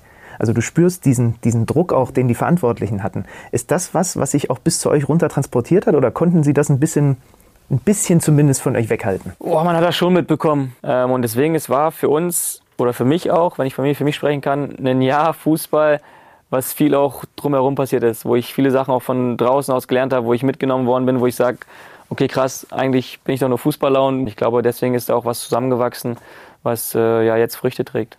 Ich sag mal, ich sag mal neutral, ne? wenn, wenn ein eine Doku über einen Verein gedreht wird, eine Mannschaft eine Saison begleitet wird, ähm, dann hätte man das nicht viel besser schreiben können als bei euch. Ja, weil, weil es, also, es, wäre zu langweilig gewesen, wenn ihr straight durchgegangen wärt mit demselben Trainer. Aber du hast es schon angedeutet, da war natürlich was, äh, ihr werdet euch auch erinnern, ähm, Markus Anfang und dieser Impfskandal. Wir haben die Szene nochmal dabei. Und äh, Technik-Großmeister Benny Zander hat sie hier auf dem Tablet. Wir spielen dir das einfach nochmal vor. Ähm, das ist eine Ansprache an euch von, von Markus Anfang. Und am Ende ja, waren es wahrscheinlich seine letzten Worte an euch. Jeder wahrscheinlich schon äh, mitbekommen habt, äh, dass sich die Situation so entwickelt, dass immer mehr Druck aufgebaut ist. Und äh, da hat äh, Flo und ich haben uns gestern äh, lange unterhalten und haben für uns die Entscheidung getroffen, dass äh, es besser ist im Interesse des Vereins, im Interesse der Mannschaft, dass wir beide von unserem Amt zurücktreten. Wie fühlt sich das jetzt an, wenn du es nochmal siehst? Was kommen da für Erinnerungen hoch? Ja, Chaos war da gerade wieder bei uns, weil man muss wissen, es war Frühstück und am Abend haben wir gegen Schalke gespielt. Ach, krass, okay. Es war ein enorm wichtiges Spiel. Ähm, und dann hast du keinen Trainer. Weil der Trainer irgendwie ein Problem hat mit, äh, mit irgendwelchen Impfsachen. Und wir so denken, also, was ist hier eigentlich los? Du steigst ab, Chaos, hast eine Vorbereitung, Chaos. Ähm, viele Spieler dann auch, die wichtig waren, verletzt ähm, hast keinen guten Start gehabt, auch in die, in die Liga. Und dann haben wir die Woche vorher gegen Nürnberg gewonnen, in Nürnberg in der letzten Minute und haben so gemerkt, ey, Spieler sind wieder fit, der Kern kommt langsam, gehst in eine Länderspielpause happy, kriegst zwei, drei Tage frei und sagst, geil, kommst zurück, spielst gegen Schalke, zu Hause vor ausverkauftem Haus. Und dann Abschlusstraining war schon, kam das ja schon ein bisschen raus. Da war schon ein bisschen Chaos, man so, hm, okay, aber wusste man ja nicht, was wirklich passiert. Und dann Samstag früh um 10 Uhr war, glaube ich, Frühstück oder um 9 Uhr und dann um 11.30 Uhr müsste das, müsste das seine letzte Ansprache gewesen sein, wo er sagt, er tritt zurück. Und wir dann, alles klar. Und dann sitzt ihr da? Ist, also ist er dann rausgegangen und ihr saßt noch zusammen? Also dann kam, glaube ich, Frank Baum. Äh, ne, da genau, Frank hat dann noch was ja. gesagt und dann haben wir das Kamerateam doch gebeten, bitte rauszugehen und die Mannschaft hat dann noch für sich äh, gesprochen. Ilmer hat noch was gesagt, Füller hat, glaube ich, noch was gesagt, ich habe noch was gesagt, weil halt am Abend Spiel war. Und es war ein wichtiges Spiel. Und äh, ja, da haben wir gebeten, die Kameras äh, bitte auszumachen, weil es war dann doch eine Sache, die dann Hätten wir gewusst, wie das Ganze endet, hätten wir gesagt, komm, nimm das auch noch mit auf. Es ist ja ist jetzt eh egal. Aber wir Ja, wussten eh dafür nicht. kannst du es uns ja jetzt erzählen. Also was, was, was wurde dann da gesagt? Also gab es Leute, die gesagt haben, äh, so eine Scheiße oder der soll bleiben? Oder, also, oder war da eine Meinung innerhalb Nee, der... es war schon, ein paar haben schon gesagt, boah krass, also stimmt das wohl oder warum, warum hört er jetzt auf, stimmt das nicht? Da wurde erstmal darüber gesprochen. Ähm, dann haben wir natürlich auch gesagt, pass auf Jungs, wir dürfen jetzt probieren das auszuwerten, lass uns morgen darüber reden, aber heute Abend müssen wir auf Fußball konzentrieren. Und äh, wir müssen heute, da hatten wir, oder der Zenkovic war damals dann der Trainer, der das übernommen hat. Und dann haben wir auch gesagt, er ist jetzt der Chef. Und wir, brauchen, wir können jetzt nicht sagen, wenn er eine Anzeigetafel hochzählt und der nimmt einen Spieler raus, dass ihr dann beleidigt seid oder dann merken die Menschen, ey, da ist Chaos. Die hören nicht auf den Trainer, die winken ab. Wir müssen es heute durchziehen. Und wenn irgendeiner heute nicht spielt oder nicht reinkommt, runterschlucken und ab morgen regen wir uns darüber auf. Aber heute dürfen wir nicht der Welt draußen zeigen, dass wir auch eine Chaos-Truppe sind. Zwar ist gerade drumherum alles Chaos, aber lasst uns denen zeigen, dass wir eine Einheit sind und dass wir heute das Ding durchziehen. Und da waren alle d'accord. Und dann haben wir das Spiel so bestritten, äh, als wenn nichts passiert wäre. Und die Tage danach? Chaos. Chaos. Also wir wussten ja nicht, der Frank kam dann zu mir, der Leo, wir schaffen es Wochenende nicht, noch einen neuen Trainer, weil ich glaube, da war schon mit Ole Werner, wir haben gegen Kiel gespielt, dass die uns ja dann vielleicht gegen Kiel ausgerechnet noch eine Woche vorher dann äh, rüberschicken. Und meinte, Leo, wir müssen es jetzt so durchziehen. Ähm, der Christian Brandt wird das jetzt machen die Woche. Und äh, dann sind wir nach Kiel gefahren, haben dort 2-1 auf den Deckel bekommen und dann saßen wir alle in der Kabine und gesagt, alles klar, das war's. Wir spielen um die goldene Ananas und das wird ein richtig schwieriges Jahr. Und dann kommt Ole Werner und Dann ihr fangt an Ole. zu fliegen. Und dann kam Ole Werner und hat eine erste Besprechung hingehalten, wo du automatisch, du warst ja immer angespannt, weil was passiert jetzt schon wieder? Chaos, noch mehr Chaos. Und er hat so eine Ansprache gehalten, wo alle dann, glaube ich, so, oh, schön. Ja, da war er dann auch die richtige Type. für- Genau, ja. Ich, ich wollte gerade fragen, weil, weil, weil wie, wie hat er euch dann da so ein bisschen... Ruhig, sachlich, Okay. unvoreingenommen, klar, kam von draußen, äh, komplett entspannt. Und das hat auch so ein Stück weit, gerade auch die erfahrenen Jungs, die die ganze Zeit auf Strom standen, weil wir alles probiert haben zu lenken, dass alles irgendwie zusammen bleibt. Ähm, wir uns mehr mit Sachen beschäftigt haben, die nicht auf dem Platz waren, äh, als die wichtigen Dinge, die eigentlich auf dem Platz sind als Fußballer. Und er hat uns das auch schon ein bisschen, kommt Jungs, spielt jetzt wieder Fußball, wir kriegen das hin und äh, alles, was war, ist vorbei. Und jetzt gehen wir was Neues an. Und äh, da haben wir auch gleich im ersten Spiel gegen Aue, war das glaube ich, 4-1 hier oder 4-0 im Stadion gewonnen. Und dann ja, waren wir auf einer Welle, die einfach äh, uns da wieder hochgetragen hat. Den Ausgang kennen wir, natürlich auch alles nochmal nachzuschauen auf, auf The Zone. Äh, ich will gerne noch auf eine Szene, nämlich meine Lieblingsszene zu sprechen kommen, weil du gerade gesagt hast, zur Mannschaft sprechen, intern sprechen. Ähm, das ist eine Szene, Ende der Saison, als es dann ja ganz heiß wurde, wird es was mit dem Aufstieg oder eben nicht. Und du hattest gerade in der Kabine ähm, was zur Mannschaft gesagt. Und, und eigentlich war so dein Tenor eher, Leute, ruhig bleiben, konzentriert euch auf eure Stärken. Ähm, und dann kommt Fülle. und den hören wir jetzt. Locker bleiben, ey! Was ist denn los? Max, redest einfach mal nicht. Ich uns schon, bleib doch mal ruhig. Leo, darum geht's nicht. Es geht nicht darum, ruhig zu sein, sonst was. Darum, wie wir miteinander reden. Ich wenn du noch einmal deine Fresse auf. Hey! Hey, hey, hey! Kommentare! Hey, hey, Kommentare! Das ist! Da, da sieht man mal, wie unterschiedlich die Charaktere in so einer Mannschaft sein können. Ne? Das Witzige ist, das passiert bei uns, glaube ich, jede Halbzeit so, dass wir uns einfach klar die Meinung sagen. Aber ich glaube, weil wir uns einfach so gut verstehen, dass ich dir dann sage, wenn ich mit dir heute nicht zufrieden bin, dass ich dir das direkt ins Gesicht sage. Und dann wird es halt auch mal laut, bis der Trainer dann kommt und sagt, ey, es reicht jetzt wieder, Jungs, übertreibt's wieder nicht. Aber das ist, was die Mannschaft gerade auch so auszeichnet, dass wir uns einfach äh, immer mehr wollen. Und dass wir uns auch wissen, dass sobald es dann wieder losgeht oder das Spiel vorbei ist oder Training vorbei ist, dass wir dann alle wieder sehr gut befreundet sind. Und deswegen funktioniert das alles sehr, sehr gut. Und Das finde ich so spannend. Ne? Also, also ähm, nochmal zur Erklärung, man, man hört da Niklas Füllkrug und der gerät mit, mit Duxi aneinander. Also nicht mit irgendwem, sondern seinem Sturmpartner, die da die Liga auseinandergeschossen haben in der Phase und unglaublich wichtig für euch waren. Ähm, und ich finde, man kriegt so einen Einblick, ähm, der auch so wichtig ist, um das zu kapieren, weil wenn man das jetzt, wenn das irgendwie nach außen getragen werden würde, es gab vorher ja ähm, in der Saison auch diese Situation, die dann öffentlich geworden ist zwischen Clemens Fritz und, und Niklas Füllkrug, aber wenn man so ein bisschen weiß, wie eng ihr eigentlich seid, ne, und, und da hört man dann auch von Fülle noch was dazu, ähm, dass er, ich glaube, er sagt, nur deswegen ist das überhaupt möglich, dass, dass du so klar bist zueinander. Ob man jetzt immer die Worte wie Fülle wählen muss, ist eine andere Frage, aber so ist er halt als Typ. ne? Ja. Ja, es ist, bei uns ist es gerade halt so, wir können uns die Meinung klipp und klar ins Gesicht sagen, ohne dass einer dann bleicht und denkt so, ja, was will der jetzt von mir? Sondern es geht darum, Erfolg zu haben. Und das haben wir uns so ein, wir haben halt ein paar Charaktere da, die auch Emotionen haben und auch die gerne nach außen tragen und das in der Mannschaft auch sehr wichtig ist. Und äh, wie gesagt, auch in Dortmund hat es auch wieder geknallt. Und das ist so, was bei uns nicht so angehangen wird, dass er sagt, ja, jetzt will er mich schon wieder schlecht drehen oder will mich schon schlecht machen. Nee, es geht darum, okay, der will mich wieder in die richtige Spur bringen oder ich bin gerade nicht da und der macht mich gerade wach oder wir haben gerade eine Meinungsverschiedenheit und dann wird es jetzt kurz ausgetragen und dann gehen wir raus und dann knallen wir die halt weg. Und das ist, äh, was uns einfach ausmacht. Ich glaube, wenn man Woche für Woche die Kamera bei uns reinhält, dann würde man noch viel mehr sehen. Ne? Und deswegen. So eine zweite Staffel bietet sich, glaube ich, an. Aber ist dann deine Rolle, äh, weil, weil, wie gesagt, da war es eher der, der, der ruhige Bittenkurt, der dann eben sagt, Leute, entspannt euch, spielt's locker, denkt an eure eigenen Stärken. Ist das in der Regel deine Rolle, die du da auch gefunden hast? Oder, oder, oder kannst auch du es mal knallen lassen? Nee, das kann, ich kann es auch knallen lassen. Es ist, kommt immer darauf an, es war ja, warum die beiden da geknallt haben, weil die auf dem Platz einen Disput hatten, was Fülle halt nicht so gepasst hat. Und ich hatte das Gefühl, dass eh die Anspannung schon vor dem Spiel der ganzen Mannschaft, weil wir wussten, wir müssen das Spiel gewinnen. Äh, oder zumindest wir dürfen es nicht verlieren, weil Darmstadt hat in Düsseldorf, glaube ich, 1-1 gespielt und äh, Hamburg hatte gewonnen. Und wir waren, die Mannschaft wirkte mir so unruhig und nicht mehr so fokussiert und so, jeder hat sich so mit Sachen beschäftigt, die halt nicht, äh, uns nicht ausgezeichnet haben. Und da wollte ich einfach in der Halbzeit die Jungs klar machen, ruhig bleiben. Also wir spielen trotzdem noch in Aue, die sind schon abgestiegen, die haben zwar nichts mehr zu verlieren, aber wir werden unsere Chancen kriegen, weil wir jedes, jede Woche unsere Chancen hatten. Und deswegen habe ich da probiert, einfach die Jungs ein bisschen runterzuholen. Und äh, dass sie halt beide noch einen Disput hatten, das hatte ich dann auf dem Platz nicht mitbekommen. Und deswegen wollte Fülli mir das auch direkt die Meinung sagen. Weil bei uns bleiben Sachen lange nicht, das muss sofort raus bei uns. Und deswegen aber es ist, ist doch interessant, da musst du doch auch als Trainer ein bestimmtes Händchen haben, um diese Mannschaft zu nehmen. Weil wenn ich das gerade so höre, dann ist das ja auch eine eurer Stärken. Ja. Und dann darfst du ja nicht als, ich sage jetzt mal, autoritärer Trainer jetzt dann das alles im Keim immer ersticken, weil ihr lebt ja auch davon. Ja. Ne? Nee, das stimmt. Das war jetzt auch gegen Dortmund, da lässt er auch immer, auch in Aue, da lässt er immer erst dass wir uns da kurz auskotzen können, aber wenn es dann irgendwann, irgendwann schaukelt sich das ja immer weiter hoch und dann hört man gar nicht mehr auf ja, und irgendwann kommt er halt rein und macht so, jetzt ist Schluss, jetzt atmet durch und gleich komme ich und dann wird die Sache sachlich analysiert.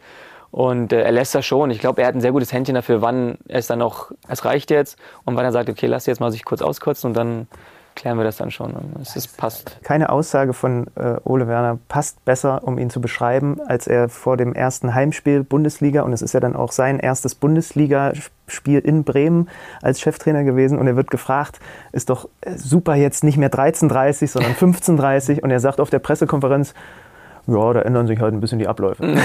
das ist eigentlich alles, was er dazu sagt. Und, man, und die, natürlich hat der Journalist eigentlich das Ziel gehabt, dass er jetzt sagt, ja, da wollte ich immer hin und alles. Aber das ist, so ist er, ne? Ja. ja. Wie, wie ist denn der Bremer allgemein? Also Ole Werner hat euch jetzt nach dem Spektakel am Samstag, äh, ich glaube, nochmal einen extra Tag freigegeben. Ne? Also umso mehr Danke übrigens, dass du hier bist. ja. äh, wollen wir nicht vergessen. Und wenn du dann hier durch die Stadt läufst, äh, ist, ist der gemeine Bremer, der, der Werder-Fan dann schon so, dass es eine Menge Schulterklopfer gibt? Oder, oder lassen sie euch in Ruhe, weil der nüchterne Bremer sagt, ja, Gute, gute Abläufe.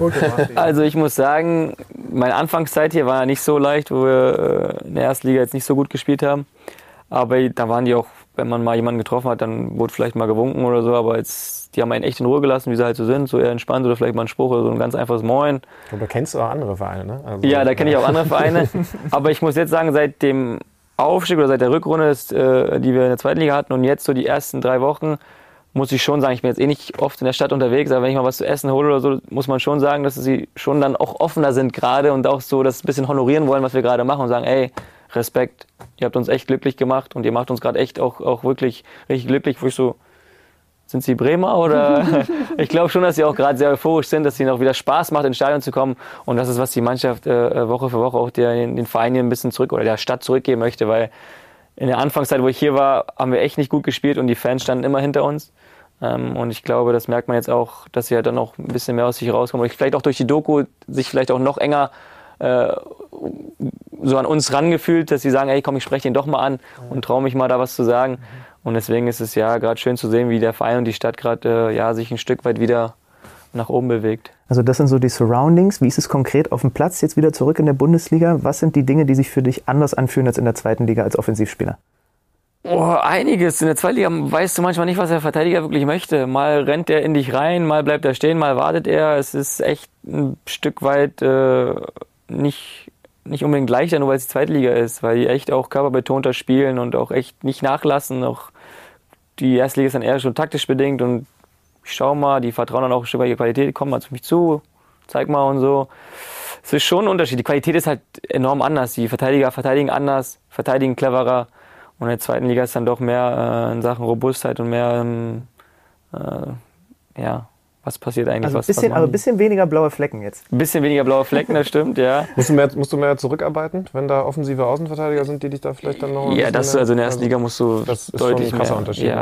Ja. Weil in der zweiten Liga musst du es eigentlich auch und in der zweiten Liga denkst du ja, okay, vielleicht passiert da nichts Gefährliches. Aber in der Bundesliga ist dann schon so, okay, da kann halt, kann es halt klingeln. Ne? Und Wen hast du jetzt? War es dann Guerrero auf links oder wer? wer Ja, Mitch hatte Guerrero, ich bin ja, schieb ja da meistens vor. Ich hatte erst Mo Dahut und dann Emre Can. Ähm, aber es sind halt auch bewegliche Sechser. ne? Das sind jetzt keine Sechser wie in der zweiten Liga, die halt so groß sind und warten, bis der Kopfball, bis Kopfball kommt und dann dir noch einen Ellbogen in den Kopf rein, sondern die wollen halt auch kicken. Und automatisch läufst du ja dann auch äh, viel hinterher. Und das, wie gesagt, wenn wir unser Fußball spielen wollten, wollen wie in der zweiten Liga, muss es halt mehr Qualität sein und mehr Intensität, weil ansonsten äh, wird es schwierig für uns. Nächster Gegner Frankfurt. Äh, auch The Zone-Spiel. Sonntag uns- 17.30 Äh, äh, richtig. Äh, gerne, gerne einschalten und dann was für ein Werder-Spiel erleben? enorm schwieriges Spiel. Euroleague-Sieger kommt, äh, die auch eine sehr erfahrene Truppe haben, vielleicht auch ein bisschen durchgewürfelt jetzt, aber trotzdem äh, eine richtig, richtig gute Qualität haben. Und äh, ja, ich hoffe, dass wir weniger kassieren und mehr Tore schießen. Das macht ja eh mehr Spaß. Ähm, aber nein, äh, wir wollen das Spiel wieder so angehen wie die letzten Wochen auch. Wir wollen Heimspiel, wollen das Spiel gewinnen. Flutlicht, ist zwar noch hell äh, jetzt, aber trotzdem wird dann irgendwann die Flutlichter angehen, denke ich mal. Das sind eher auch äh, die Spiele, die wir hier lieben. Und deswegen hoffen wir, dass wir den Fans äh, ja vielleicht nicht so ein Herzkasper-Spiel wieder bis zur 95. Minute Ich, schenken. aber sie sollten trotzdem, die, die zugucken und nicht im Stadion sind, die sollten nicht zu früh ausschalten. das ist das, das ist ganz wichtig. genau nicht ja. zu früh nach Hause gehen, weil Bremer 95 Minuten, da passiert immer irgendwas. Und äh, immerhin müsst, müssen du und Mitch, ihr müsst euch nicht mit dem Kostic auseinandersetzen. auf Das der Seite, stimmt. Ne? Das ist schon Das mal ein stimmt. Vorteil. Aber haben die jetzt einen neuen auch? Ich Ja, glaube, ja, der ist ja ja. auch nicht so ganz so schlecht. Das Deswegen, stimmt, ja. da wird sich äh, eine neue Herausforderung äh, auf uns, auf uns warten.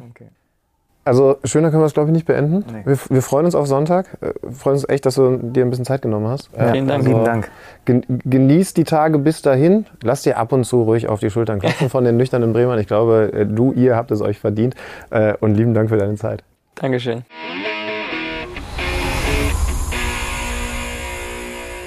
Also unterm Strich, beim Blick auf die Tabelle, Leo Bittenkurt und der SV Werder Bremen als Aufsteiger auf der 9, fünf Punkte nach den ersten drei Spielen. Und der FC Schalke 04 auf der 13, gut, zwei Punkte aus den ersten drei Spielen. Also die beiden Aufsteiger haben kumuliert bislang in dieser Saison sieben Punkte geholt. Ich würde mal sagen, hätte schlechter laufen können.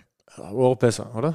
Also Ja, Bremen, Bremen Aber auch voll schlechter. Schalke, schwierig sich da zu einigen, aber müssen wir zum Glück nicht, denn wir haben jemanden, der arbeitet faktenbasiert.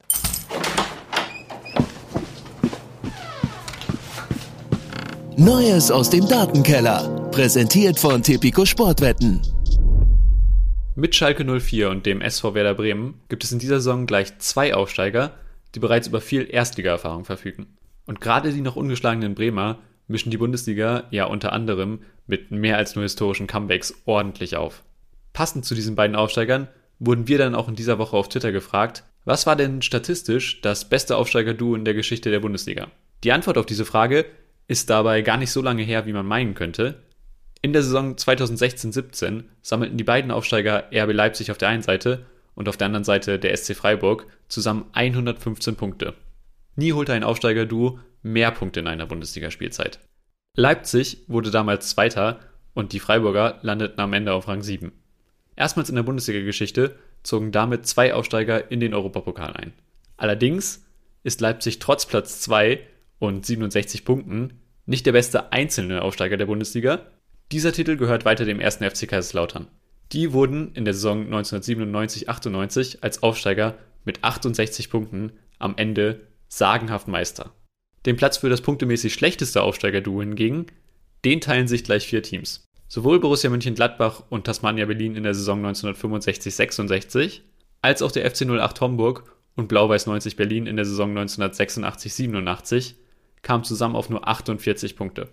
Bremen und Schalke wollen es dabei sicher besser machen als Homburg und Blau-Weiß 90 Berlin. Die stiegen damals nämlich beide ab. Die aktuellen Favoriten auf den Abstieg sind in dieser Saison laut Tipico übrigens keiner der beiden Aufsteiger. Tipico sieht den VfL Bochum mit einer 1,7er Quote und den FC Augsburg mit einer 1,9er Quote als die wahrscheinlichsten Absteiger. Neues aus dem Datenkeller. Präsentiert von Tipico Sportwetten. Bochum und Augsburg übrigens zwei Mannschaften, die die Bremer in den nächsten Wochen kennenlernen werden. Erstmal geht es jetzt gegen Eintracht Frankfurt und dann Bochum auswärts und Augsburg dahorm, wie man an der Weser sagt. die nächsten Gegner. Übrigens über den äh, vom Wochenende Dortmund werden wir natürlich dann auch nochmal ausführlicher reden. Ist jetzt ein bisschen kürzer geraten, weil wir uns bei den Bremern mit Leo reingesteigert haben. Aber Dortmund dann in der kommenden Woche gegen die Hertha wird, wird ein bisschen ausführlicher Thema werden. Können wir euch schon versprechen. Da haben wir noch ein bisschen was nachzuholen. Äh, übrigens bitter für mich an diesem Wochenende. Malen hat nicht gespielt. Psst. Und das bedeutet bei mir natürlich, dass es dünne wird, weil ich auch in dieser Saison nicht auf bayerische oder Leipziger Kader Tiefe setze, sondern in der Spitze bin ich gut und dann darf einfach nichts passieren. Ach stimmt, du bist ja auch noch so einer, der an diesem Spieltag geflucht hat wegen Musiala, oder? Ich habe verdammt geflucht wegen Musiala, habe mich gefreut, als Gnabry gerade noch rechtzeitig eingewechselt wurde, um sogar noch einen Treffer zu machen. Aber Malen hat natürlich bei mir in der Formation gespielt, ohne auf dem eigentlichen Rasen agieren zu können. Ja, aber am Ende hole ich 43 Punkte. Sibachö 14. Stimmt, den hast du. Gnabry holt dann eben noch sieben Punkte. Hinten habe ich weiterhin Abwehrprobleme. Masraui ist jetzt zumindest mal reingekommen, aber ich habe da hinten echt schlecht aufgestellt. Ja, ähm, Johnny Burkhardt ist zurück. Habe ich natürlich Wieso? jetzt Du noch hast doch nicht. Jérôme Roussillon. Schwierig, ey. Schwierig. Aber dann hat, dann hat allein der eingewechselte Serge Gnabry bei dir mehr Punkte geholt als jeder Spieler bei mir. Ich habe insgesamt 18 Punkte geholt. Aber das ist halt auch, wenn du. Oh, kann ich mich da absetzen jetzt zum ersten Mal? Ge- ge- Gehe ich von aus, weil wenn du einen Sturm hast, wo der Schick einfach nicht netzt und wieder Minuspunkte holt, Thiago Tomasch nichts holt, Hofmann und Mamouche, mein ganzer Sturm ist komplett, das funktioniert einfach alles nicht. Bellingham natürlich an diesem Spieltag nichts. Es ist, das Einzige, was funktioniert, ist die Verteidigung und Zentner im Tor und die Verteidigung mit Raum, Günther und Sidia. Das ist das Einzige, was bislang bei meiner Mannschaft so einigermaßen, es ist doch wirklich, ach komm. Psst. Kicker-Manager spielen. Ich bin Zehnter geworden in unserer Liga. Wer hat noch- gewonnen? Möchte ich noch nachreichen. Wer Glückwunsch an Liane Killmann. Was? Bei mir steht hier, Lattenkreuz hat gewonnen. Ach, Bist du wieder in der ich falschen- bin wieder in der falschen Liga. 99 Punkte an ich diesem Spieltag bin geholt. nicht Zehnter geworden. Ich nehme alles zurück. Ich finde mich deutlich später erst. kannst du noch ich lange scrollen. Mich gar nicht. Okay, gut. Ja, ja, okay. Äh, in der Saisonwertung führt Motte 08 256 Punkte und den Spieltag gewonnen hat schlechter. Lattenkreuz. Viel, viel schlechter. Ja, komm, d- bevor wir uns beide die ganze Zeit nur ärgern, wir können doch jetzt einfach mal einen Haken an die Bundesliga machen. Wir haben doch alles besprochen, was zu besprechen gilt und äh, kommen jetzt eben zu dem, was wir vorhin schon mal angekündigt haben. Ähm, das Thema ist jetzt der FC Barcelona. Wenn man sich Mühe gibt, kann man den auch so aussprechen, übrigens, Alexander. Geteilter 250. Komm, es ist jetzt Katalanenzeit. Richtig. Großes ja. Thema diesen Sommer gewesen. Natürlich, ähm, weil ich auch für meine private ähm, äh, Hauswirtschaft gerne ein paar Tipps bekommen würde, weil offensichtlich kann man auch mit kein Geld viel tolle Sachen machen. Nicht nur kein Geld, sondern Minusgeld. Und Mhm. zwar richtig viel Minus. Warst du schon mal verschuldet? Mm, nee. Also so richtig mit Miesen auf dem Konto jetzt nicht, nicht, äh, Barcelona-esk, aber, aber ich habe überlegt, ob ich zu, also ich habe zu Uni-Zeiten definitiv sehr geknapst und dann Ja, da- am, am Monatsende... Das war immer so richtig eng. Am Ende gab es Genau, dann, dann- manchmal nur Toast mit Ketchup oder Genau, sowas. man kannte Ja, die. Gerichte, die am Ja. günstigsten sind äh, und, und wusste eben, okay, dann muss ich jetzt auch mal mit 10 Euro durch den Rest der Woche kommen. Und äh, irgendwie hat es dann funktioniert, aber ich, ich habe jetzt nie irgendwie, ein- also noch nicht, passiert vielleicht irgendwann mal, einen Kredit aufgenommen oder so und war, war jetzt krass verschuldet, weiß auch nicht genau, wie sich das anfühlt. Ja. Ja, was natürlich für uns beide also eine große Pri ein großes Privileg ist. Ne? Es Genau, wird jetzt Menschen ja, geben, die uns zuhören und äh, die damit tagtäglich zu tun haben. Und der FC Barcelona, den guckt man sich dann eben wahrscheinlich vor allem durch deren Augen an und denkt sich, wie geht das eigentlich alles? Und wir haben uns das in diesem Sommer auch gefragt und wir lassen uns das jetzt erklären und versuchen zusammen auf eine Reise zu gehen, um am Ende ein gewisses Verständnis für spanische Finanzen und katalanische Finanzen und teure Neuzugänge zu haben. Christoph, nicht, natürlich nicht nur das, ne? Also Ja. wir wollen, so wie wir das in der vergangenen Woche mit der Premier League gemacht haben, natürlich auch auf die spanische Liga schauen. Gibt den einen oder anderen, der sagt, das ist die attraktivste in Europa. ja, du? Zum Beispiel. Okay. Christoph Laskowski, jetzt auf jeden Fall mit uns im Gespräch über den FC Barcelona und die spanische Fußballliga.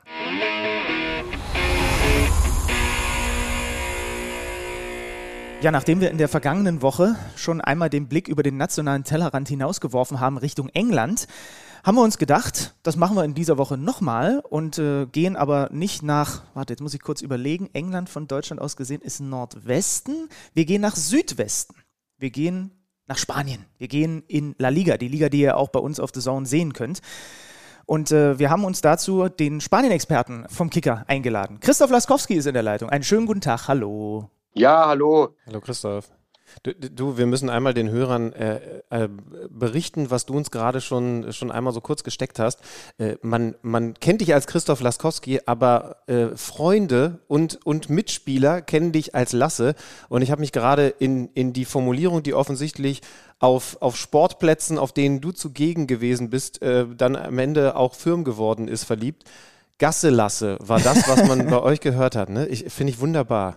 Ja, ja, kam damals bei meiner äh, Jugendzeit bei der Spielvereinigung Erlangen, hat es immer einer gesagt, da gab es einige Christophs und ähm, mit dem Ausdruck war dann auch mein Spitzname geboren und hat sich auch bis heute gehalten, allerdings, ja. Aber das musst du jetzt erklären. Also Gasse lasse in dem Sinne, dass du in die Gasse spielst oder dass du in die Gasse läufst? Ja, ich sollte in die Gasse spielen. Das hat also äh, gab so einen kleinen Gummiplatz bei uns auf dem, äh, auf dem Gelände und es war, ich weiß auch noch genau, wer es war. Das war der Dominik Panze hat auch heute Geburtstag, übrigens zufällig. Äh, alles, Gute, alles Gute von meiner Seite.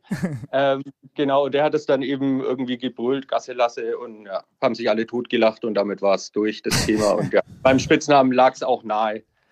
Okay, die Gasse Lasses vom FC Barcelona am Wochenende, das waren dann eher so die Herren Pedri und Torres und Gavi und Frankie de Jong. Lass uns mal ein bisschen äh, damit einsteigen, bevor wir dann natürlich auch gleich noch ein paar Themen haben, die auch den Sport streifen bei Barcelona, aber eben nur streifen. Ähm, La Liga ist jetzt zwei Spieltage alt. Wenn wir auf die Tabelle gucken, sehen wir Villarreal ganz vorne, dann Real, dann Betis, dann Osasuna und dann den FC Barcelona nur auf Platz 5. Am ersten Spieltag nur 0-0 gegen Rayo Vallecano. Jetzt aber eben am Wochenende ein klares 4-1 bei Real Sociedad. Du hast das Spiel komplett und intensiv geguckt. Hat man da einen ersten Eindruck vom neuen Barca bekommen? Teils ja, teils nein, würde ich jetzt mal sagen. Es ging jetzt natürlich super los für, für Barcelona mit dem frühen Tor von, von Robert Lewandowski dann kam aber recht schnell der Ausgleich auch. Und ich finde, man hat dann schon in der Folgezeit gesehen, dass da noch einiges nicht stimmt bei Barcelona. Also das ist noch weit entfernt von dem Tiki-Taka, für das ja auch irgendwie dieses Xavi Barcelona stehen soll. Und ja, Xavi war ja selber der Taktgeber damals beim Tiki-Taka sozusagen. Und ich fand, da hat es schon noch an vielen Ecken und Enden gehapert. Es kam ja dann eigentlich erst die Wende mit den Einwechslungen von Ansu Fati und Rafinha. Ähm, vor allem Ansu Fati hat er da ganz neue Akzente gesetzt und ähm, da ging das Spiel dann eigentlich erst in eine andere Richtung. Aber bis zu dieser Einwechslung, ja, war ich mitunter schon ein bisschen verwundert von Barcelona. Da lief nicht allzu viel zusammen, oft spielerisch. Und ja, Marc-André Terstegen hat ja dann auch nochmal zwei Dinger rausholen müssen. Und ja, danach lief es dann natürlich super glatt für Barcelona. Aber jetzt natürlich nach zwei Spieltagen schon zu sagen, das ist der neue FC Barcelona, weil sie jetzt eben mal äh, eine gute Leistung gezeigt haben. Gegen Rayo war es ja sehr durchwachsen. Ist auf jeden Fall noch zu früh, denke ich. Gab ja am, am Sonntag auch ein Geburtstagskind, nämlich eben Robert Lewandowski. Du hast jetzt gesagt, an sich Xavi stehen für den Tiki-Taka-Fußball. Kann man das mit einem Robert Lewandowski vorne drin tatsächlich so machen? Wie hast du ihn jetzt mit den ersten Eindrücken erlebt? Ja, also ich finde ja allgemein, Robert Lewandowski ist jetzt nicht der, äh, der Spieler, der jetzt nur im Strafraum wartet und äh, versucht, die Dinger reinzumachen. Das kann er natürlich, hat er jetzt wieder äh, in überragender Manier gezeigt. Aber so ein Robert Lewandowski, der, der will auch mitspielen und das äh, kann er auch, das weiß man, dass das äh, auch ein spielerisch sehr starker Mittelstürmer ist. Und also ich denke, da, daran wird es nicht scheitern mit einem Robert Lewandowski im Sturmzentrum. Das ist ganz interessant, ne? weil bei den, bei den Bayern natürlich jetzt das große Thema ist, sie spielen ganz anders, weil sie da vorne jetzt so flexible Leute haben. Endlich sind die Lewandowski-Fesseln genau, gelöst. Genau, der ja. Lewandowski, der da parkt. Aber, aber du hast ja recht, also er hat ja auch bei den Bayern jetzt nicht nur geparkt. Ich, ich weiß sogar, dass er gerne sogar noch ein bisschen mehr mitgespielt hätte, aber, aber im Zentrum auch so ein bisschen gebunden wurde, weil das System so war. Er kann das natürlich und scheint ja auch nicht so schlecht zu funktionieren, zumindest äh, wenn wir jetzt das vergangene Wochenende nehmen. Die große Frage ist, warum darf der da eigentlich spielen? Das ist das, was sich natürlich alle im Moment fragen, in den letzten Wochen immer wieder Thema gewesen.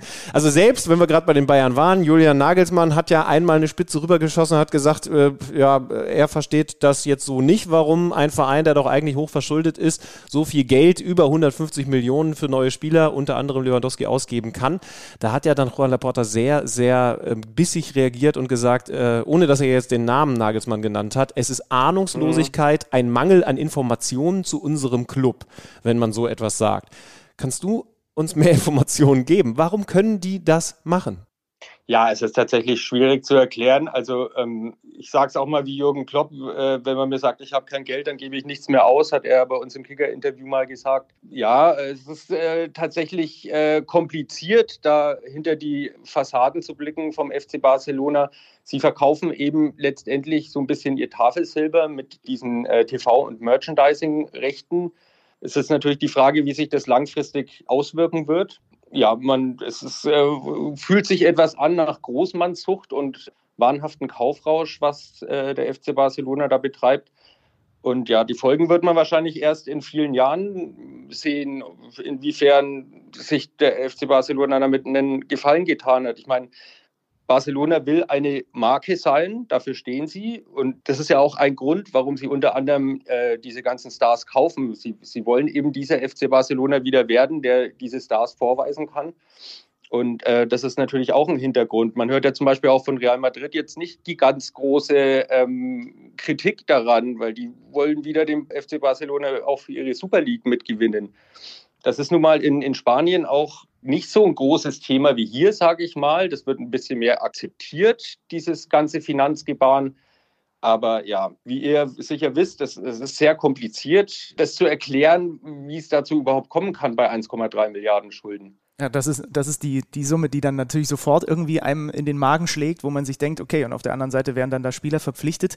Wir haben uns natürlich auch nochmal zusätzlich eingelesen, weil eben in Spanien, und das muss man, glaube ich, auch nochmal so ein bisschen klar machen, es gibt da einfach eine andere Art von Financial Fair Play, als wir das zum Beispiel in Deutschland haben. Also du musst Spieler registrieren und hast nur einen gewissen Pool zur Verfügung und wenn du halt da drüber liegst, dann äh, klopft dir die Liga auf die Finger. Also ich habe vorhin nochmal diese, diese Beispielrechnung gehabt. Also du verpflichtest jetzt... Stichwort Salary Cap, ne? Genau, Richtig ne? in Spanien. Genau, also das ist halt der, der große Unterschied, damit auch die, die Hörer und Hörerinnen da nochmal einen anderen Eindruck von bekommen. Also ich verpflichte jetzt einen Alex Schlüter, auch wenn es utopisch ist, weil für so wenig Geld würde ich ihn nie bekommen, für 20 Millionen, für vier Jahre.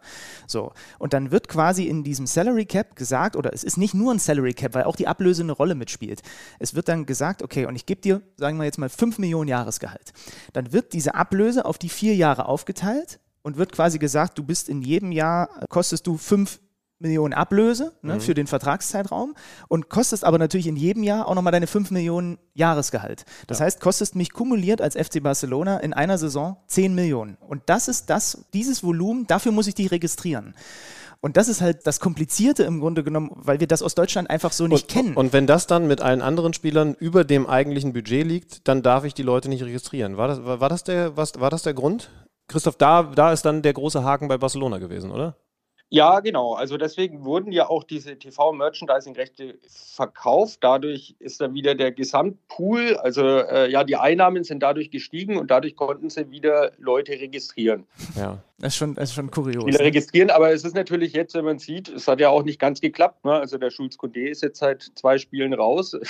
Das ist natürlich irgendwie schon, ja, bisschen lächerlich fast, wenn ein Spieler, der Barcelona 50 Millionen gekostet hat, zwei Spieltage raus ist und dafür ein Eric Garcia spielt, der bislang einfach nicht überzeugen konnte. Ne? Das, da greift man sich natürlich schon irgendwie an den Kopf. Du hast von Tafelsilber gesprochen, wenn es jetzt an die TV-Rechte ging zum Beispiel. Heißt aber, man geht auch enorm ins Risiko, wenn da nochmal etwas, also wir hoffen natürlich nicht, dass wieder sowas wie eine Pandemie ähm, zusätzliche Einbußen bedeuten wird, aber, aber man, man ist da jetzt noch mehr an die Kante der Planke, sage ich mal, gewandert, ähm, was das Finanzielle angeht, weil man eben diese eigenen Sicherheiten jetzt veräußert hat.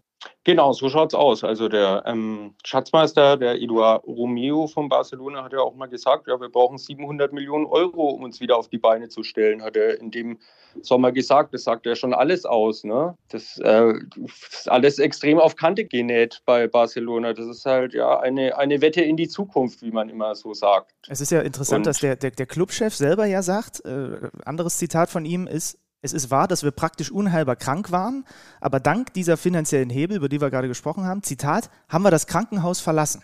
Ja, äh, also Ja. offensichtlich haben sie ein paar Hebel gefunden, die ähm, äh, vielleicht sogar in Spanien mehr als hier dann als sehr smart äh, bezeichnet werden. So, so, so, höre ich das jetzt raus, äh, zumindest. Es- Ja, also genau, Hintergrund ist ja auch ein bisschen, dass die, die Liga braucht den FC Barcelona. ne? Es ist einfach aus, aus Vermarktungsgründen. Also so ein Javier Tebas, der Ligapräsident, der ist natürlich darauf angewiesen, dass er ein starkes FC Barcelona hat. Der äh, hat ja mehrfach auch immer betont, es sei die äh, beste Liga der Welt, als damals noch äh, Cristiano Ronaldo und Messi da waren. Und ja, dann waren sie weg. Und äh, da geht ja sehr damit haushalten mit diesem Thema. Und ja, deswegen, ich denke schon auch, die Liga wird auch einiges, äh, wird Barca da schon ein bisschen entgegenkommen, dass das auch alles hinhaut für sie. Wenn, wenn du die Liga insgesamt nochmal ansprichst, abschließend vielleicht nochmal auf Sportliche bezogen, mit diesem, man kann schon sagen, neuen Kader Barcelona auf Augenhöhe mit Krösus Real Madrid oder sind die Madrilenen personaltechnisch, mannschaftstechnisch dann schon noch eine Liga für sich in Spanien? Also das ist wirklich schwer zu prognostizieren, wieder nach diesen zwei Spielen. Ist, Real Madrid ist für mich total gefestigt. Die äh, haben ihren Kader ganz gut gehalten. Die haben äh, auch diesen großen Abgang von Sergio Ramos damals natürlich meiner Meinung nach ja, perfekt äh, aufgefangen mit, mit David Alaba. Das war wirklich für mich ein, ein Spitzenkauf. Sie haben jetzt erstmal auch noch ihren Karim Benzema. Interessant wird es eben, wenn da mal ein neuer Zielspieler integriert werden muss da vorne, so wie es eben jetzt Barcelona machen muss. Aber ähm, ja, Real ist für mich auch jetzt, wie sie da in Almeria das Ding noch gedreht haben oder jetzt auch am Wochenende, ist einfach stark. Ist gut, sie haben jetzt den, äh, Casemiro verloren, das wird jetzt natürlich schon interessant, aber haben da, glaube ich, mit Chouamini auch wirklich einen starken Ersatz. Das wäre vielleicht jetzt noch das Einzige, wo ich sage, okay, der, der wird ihnen schon gescheit fehlen. Ne? Das ist ja irgendwie, wenn man es auf das Halbfinale Hinspiel von der Champions League gegen Man City mal zurückblickt, da hat er ja auch gefehlt und Toni Kroos musste das dann spielen und das ist äh, ja ziemlich in die Hose gegangen. Ne? Wir halten fest, mein geliebtes gelbes U-Boot ganz vorne. Ich hätte nichts dagegen, wenn Villarreal auch am Ende Meister wird, sage ich ganz ehrlich. Wir halten fest, Real ohne Casemiro, da müssen wir uns erstmal dran gewöhnen, ne? weil man hat halt, ich sage jetzt mal hart, äh, man war dran gewöhnt, dass sein Quadratschädel im Mittelfeld aufräumt. Der ist nicht dabei. Wir halten Ja. fest, beim FC Barcelona äh, gucken alle drauf, kriegt man irgendwie den Frankie de Jong noch weggeekelt, um dann dafür den Condé äh, registrieren zu können. Das ist ja auch diese irre Geschichte von wegen, ja, der Vertrag wurde unter, was war, was war das Zitat, unter äh, quasi mafiösen Strukturen irgendwie äh, zusammen. Also Ja. viele Dinge, die wir festhalten, was den spanischen Fußball angeht. Gasse Lasse, ich würde sagen, wir melden uns wieder bei dir, wenn die Saison dann mal ein bisschen weiter ins Laufen gekommen ist und wir vielleicht auch noch ein paar mehr Rückschlüsse ziehen können, wenn wir dann auch mal die Teams dann in den ersten internationalen Spielen da so gesehen haben, würde ich vorschlagen. Christoph Laskowski, Genau. Dankeschön. Sehr gerne, danke.